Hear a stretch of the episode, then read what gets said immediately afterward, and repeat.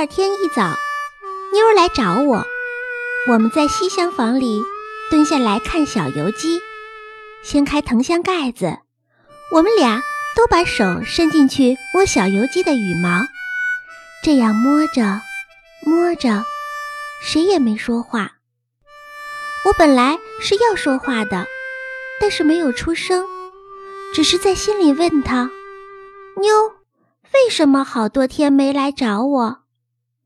妞，是你爸爸很厉害，不许你来吗？妞。昨天为什么不许我跟你说话？妞，你一定有什么难受的事儿吧？真奇怪，这些话都是我心里想的，并没有说出口。可是他怎么知道的？竟用眼泪来回答我。他不说话，也不用袖子去擦眼睛，就让眼泪吧嗒吧嗒的落在藤箱里，都被小油鸡。喝着小米吃下去了，我不知道怎么办好。从侧面正看见他的耳朵，耳垂上扎了洞，用一根红线穿过去。妞的耳朵没洗干净，边沿上有一道黑泥。我再顺着他的肩膀看下去，手臂上有一条青色的伤痕。我伸手去撩起他的袖子看。他这才惊醒，吓得一闪躲，随着就转过头来朝我难过的笑笑。早晨的太阳正照在西厢房里，照到他不太干净的脸上，又湿又长的睫毛一闪动，眼泪就流过了眼坑，流到了嘴边。突然，他站起来，撩开袖口，撩开裤脚，轻轻地说：“看。”我爸爸打的，我是蹲着的，伸出手，正好摸到他腿上那条肿起的伤痕。我轻轻的摸，倒惹得他哭出声音了。他因为不敢放声，嘤嘤的小声哭，真是可怜。我说：“你爸爸打你干嘛？”他当时说不出话来，哭了好一会儿才说。他不许我出来玩，是因为在我家待的太久了。妞儿点点头，因为在我家玩久了，害得他挨打，我又害怕又难过。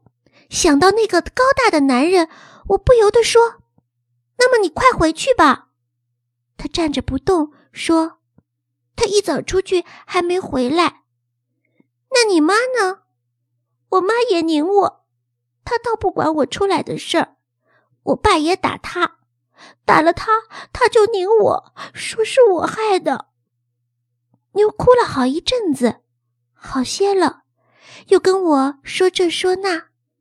我说我从来没有见过他的妈妈。妞说他的妈妈有点瘸，一天到晚就坐在炕头给人家补衣服赚钱。我告诉妞。我们从前不住北京，是从一个很远的岛上来的。他也说，我们从前也不住这儿，我们住在奇幻门那边儿。奇幻门，我点点头说：“我知道那地方。”你怎么会也知道奇幻门呢？妞奇怪的问我。我想不出我是怎么知道的，但我的确知道，好像有什么人。大清早曾带我去过那儿，而且我也像看到了那儿的样子似的。不不不，不是，我所看见的很模糊，也许是个梦吧。因此，我就回答妞说：“我梦见过那个地方，有没有城墙？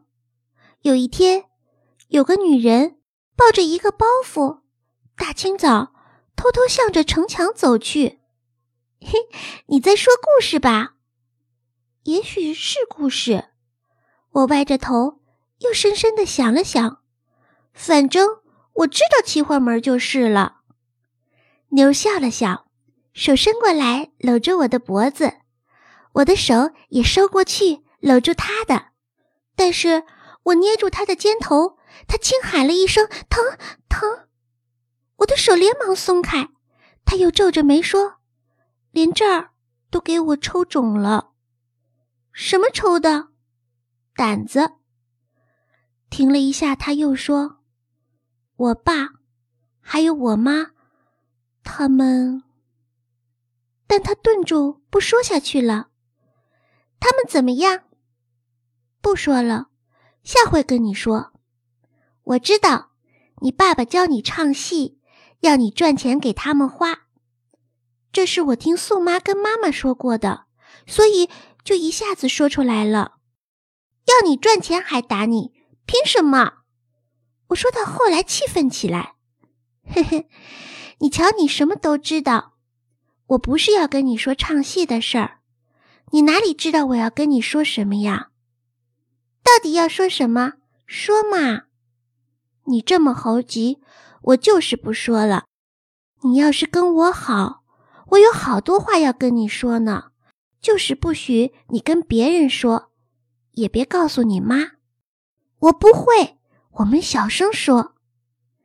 妞犹豫了一会儿，伏在我的耳边，小声而快速地说：“我不是我妈生的，我爸爸也不是亲的。”他说的那么快，好像一个闪电过去那么快，跟着就像是一声雷打进了我的心，使我的心跳了一大跳。他说完后，把抚在我耳边的手挪开，睁着大眼睛看着我。他像是在等着看我听了他的话会有怎么个样子。我呢，也只是和他对瞪着眼，一句话也说不出来。我虽然答应妞不讲出他的秘密，可是妞走了以后，我心里一直在想着这件事情。我越想越不放心。突然跑到妈妈面前，愣愣的问：“妈，我是不是你生的？”“什么？”妈奇怪的看了我一眼，“怎么想起问这话？你说是不是就好？”“是啊，怎么会不是呢？”停了一下，妈又说：“要不是亲生的，我能这么疼你？像你这样闹，都打扁你了。”我点点头。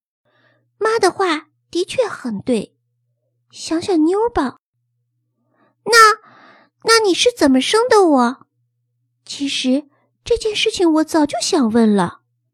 怎么生的？